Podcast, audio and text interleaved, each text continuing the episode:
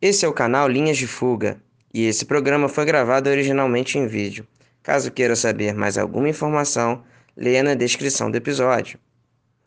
Sou Wallace Lopes, é, sou aluno do curso de Filosofia da UERJ, do Estado do Rio de Janeiro, e a comunicação que eu pretendo apresentar aqui, ela se intitula Cartografia de Homem, um ensaio sobre a invenção da psicologia, da natureza do homem, a partir de Deleuze?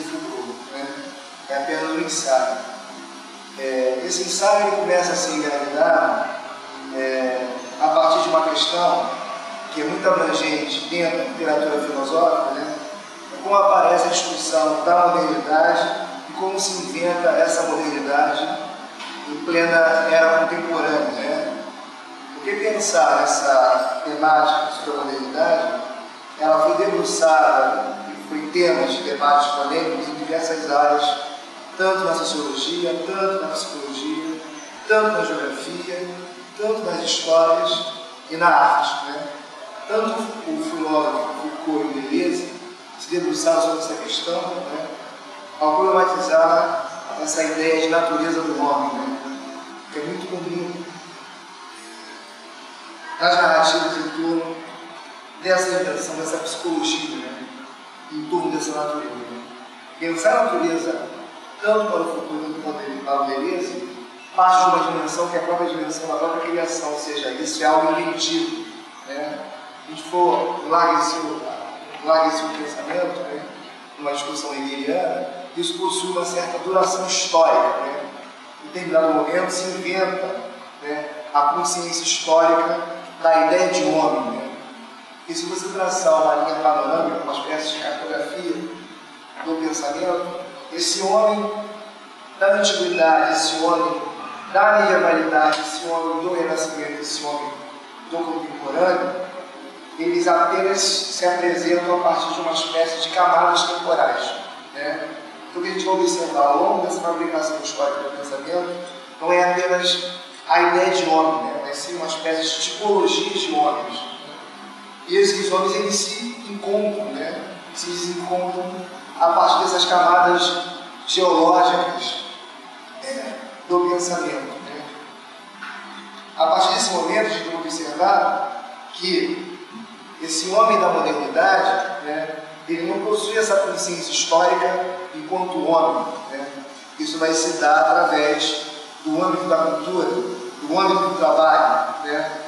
E pegando Latour, né, na obra Jamais Fomos Modernos, o Latour vai dizer o seguinte, olha, até o início do século XIX, né, não podemos dizer que há uma espécie de modernidade, uma modernidade concreta, uma modernidade sólida, né? mas o que nós temos são apenas ensaios de modernidade. Né?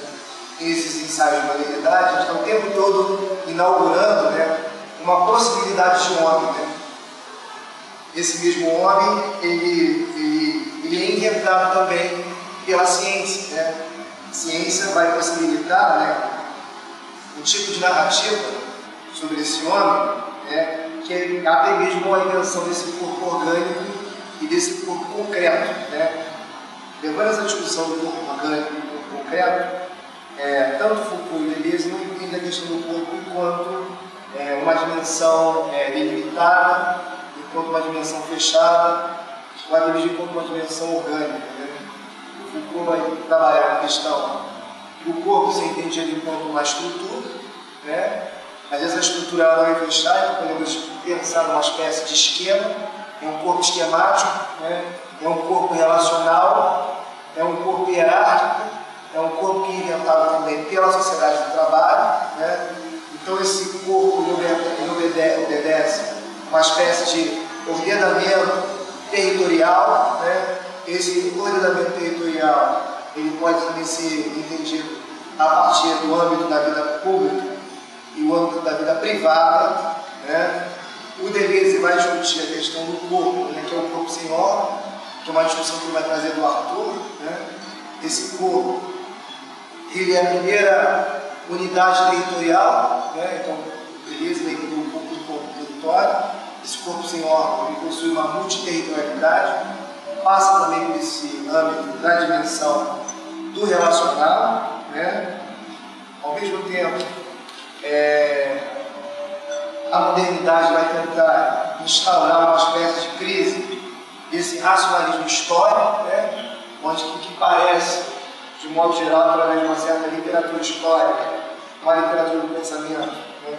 uma literatura das artes, até no campo representacional, onde que essa modernidade, né? Enquanto ensaio, ela não conseguiu dar conta né? de uma série de acontecimentos, né? então vivemos apenas uma dimensão dessa modernidade, onde esse mesmo homem não consegue dar toda essa concretude, né? essa, essa racionalidade, ela se quebra, né? vejamos bem, é, o fim das, das ciências positivas, né? a própria psicologia rever o seu conceito né? e, e, e articular novamente né? um diálogo com a própria filosofia, né? onde a própria filosofia é a ciência conceitual, é, acarretada ao pensar a maquinaria conceitual é, dos conceitos, ao pensar essa cartografia de homem, podemos olhar desde a antiguidade, dos discursos é, de Homero e de Heródoto, né? Onde que Heródoto Homero está atento aos discursos dos, viajantes, né? e essa modernidade vai ampliar os horizontes é, geográficos, né? ao pensar esse desenho até mesmo no corpo humano, né?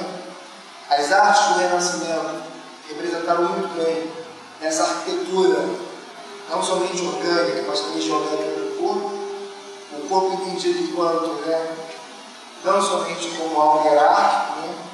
Mas como algo que está sempre é, a ser desenhado. É, a poesia representou muito bem isso, né? principalmente uma espécie de literatura urbana, né? a cena urbana, né? inventou um possível de homem, né? que é o homem do comércio, o homem relacionado, é o homem da multitude. Né? Esse mesmo homem, né? ele, ele, ele causa uma espécie de estranhamento na própria é, cena urbana, né? esse desenho urbano que desenha essa, cartografia da cidade, são desenhos imprecisos, né? Então, para tentar é, dar conta é, que estava tentando apresentar de início, né? essa a ideia de é, ontologia de pensar o homem, né? acaba sendo apenas uma dimensão do pensamento. Que nós temos são questões esquemáticas, né? pegando Deleuze e Foucault, são camadas de homem, né? é uma espécie de natureza intuitiva, não é algo pronto, não é algo nada. Né? Esse possível é sempre algo a ser construído. Né? Ele, é, ele, ele, nunca, ele, ele, ele nunca é fechado, ele é sempre aberto, né? está sempre no campo do esperado, né? Algo que está por vir. Né? Para tentar é, finalizar esse recorte que estou tentando apresentar, é que a modernidade, né, de certo ponto, né, a partir de uma dimensão da literatura filosófica, né, ela, ela esteve muito presente tanto no discurso de Kant, vai tentar é, construir uma espécie de racionalidade para tentar apreender né, diversos acontecimentos do mundo ocidental, eu posso chamar de mundo ocidental, onde nessas margens estão acontecendo diversas possibilidades de esse homem. Né? Podemos até olhar ao pensamento medievalesco, né? onde as margens estão criando né? É, um outro mundo medieval que aí vai dar conta para discutir nesse momento. Né? Essa modernidade ela, ela o tempo todo ela ensaística. Né? O Bruno Latour né? ele vai enfatizar é, a todo momento que jamais fomos modernos, né?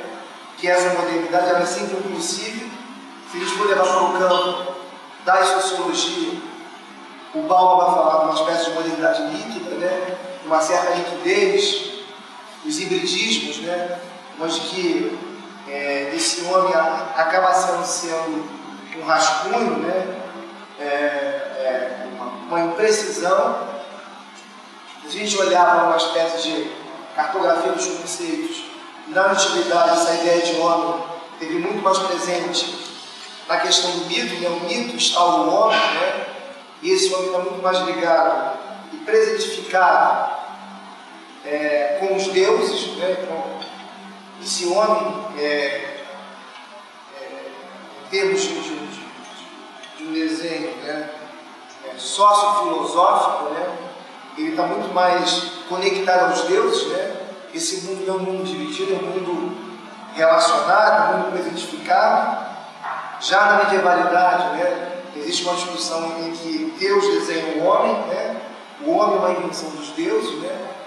É, podemos até dizer a partir de Nietzsche que não foram é, os homens que abandonaram os deuses, mas são os deuses que abandonaram os homens. Né? É nesse momento intuitivo que a própria modernidade vai possibilitar que o homem crie, né? e cria um mundo para si mesmo, né? um mundo de possíveis. Né? O homem ele é, é o arquiteto da sua própria maquinaria, da sua própria geometria, e já na modernidade vai viver uma crise tremenda onde já construída a modernidade como um contemporâneo, a ciência ela acaba tendo um discurso da potência, né? o discurso da autoridade. Né? A ciência fala sobre o homem, né? e esse homem é, é um homem que ele, é, é a deriva né? a uma série de é, fenômenos que mesmo ele não consegue dar homem, dar, dar, dar conta. Então, a partir daí, eu acredito né, que o que a gente entende como natureza, a partir tanto do Deleuze e do Foucault, sempre é algo inventivo. Né? São camadas conceituais. Né? Em determinado momento surge o que a gente chama de ponto homem. Né?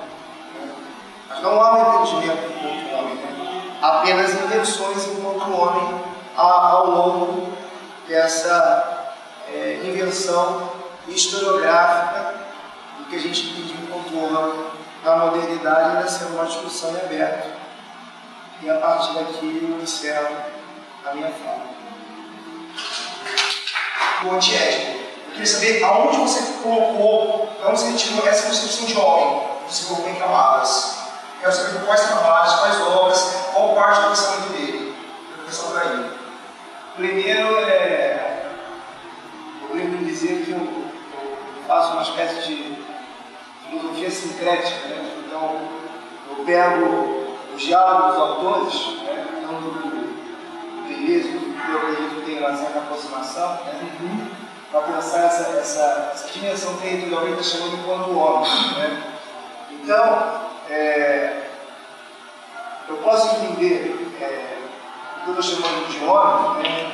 enquanto uma camada conceitual, se você for olhar ao longo das invenções historiográfica, que a gente chama de contorno, né, é apenas um ensaio. Né? Eu percebo que é, a dificuldade em encontrar esse problema na filosofia é porque a gente não quer é, relacionar isso enquanto algo que seja provinciano, né? do diálogo. Né? Certamente o que você apresentou aí é bem correto. Né? Você não vai encontrar, diretamente falou sobre essa invenção do homem e se você pegar, por exemplo, né, os comentadores, tanto do Deleuze quanto do Foucault, por exemplo, é, os colegas odeiam citar o Roberto Machado, né, que trabalham com Deleuze e Foucault, muito tempo, muito tempo, ainda trabalha ainda. Né? Não, trabalhou, eu digo, trabalhou com ele diretamente. É, lógico, ainda trabalha ainda, em termos de artigos e citações, né? Observar que o que ainda chamamos de homem, né? É apenas uma camada, uma camada intuitiva, né? se você jogar uma espécie de ácido filosófico, você não vai encontrar uma unidade chamada homem, né? a ideia do, do homem em si. Né? Mas sim invenções ao longo da história né? são totalmente articuladas. Né? Você pode muito bem perceber que essas tipologias de homens né? estão totalmente relacionadas né? ao longo da história, tendo totalmente um debate ali intercalado e indireto. Esse foi mais um programa do canal Linhas de Fuga. Para ver mais materiais, acesse o nosso canal no YouTube, Instagram ou Facebook. Esse é um canal independente, então a gente conta com a ajuda de apoiadores. Caso queira apoiar, também acesse o apoia.se barra Linhas de Fuga. A gente agradece a sua audiência e até uma próxima.